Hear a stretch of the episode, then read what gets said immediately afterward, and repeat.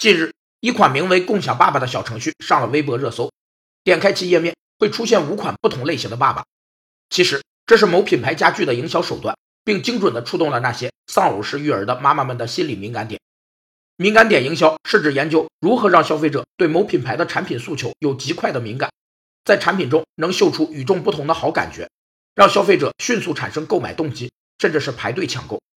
敏感点营销是对传统营销的补充，可与新闻营销结合起来，共同弥补传统营销领域竞争方式的不足，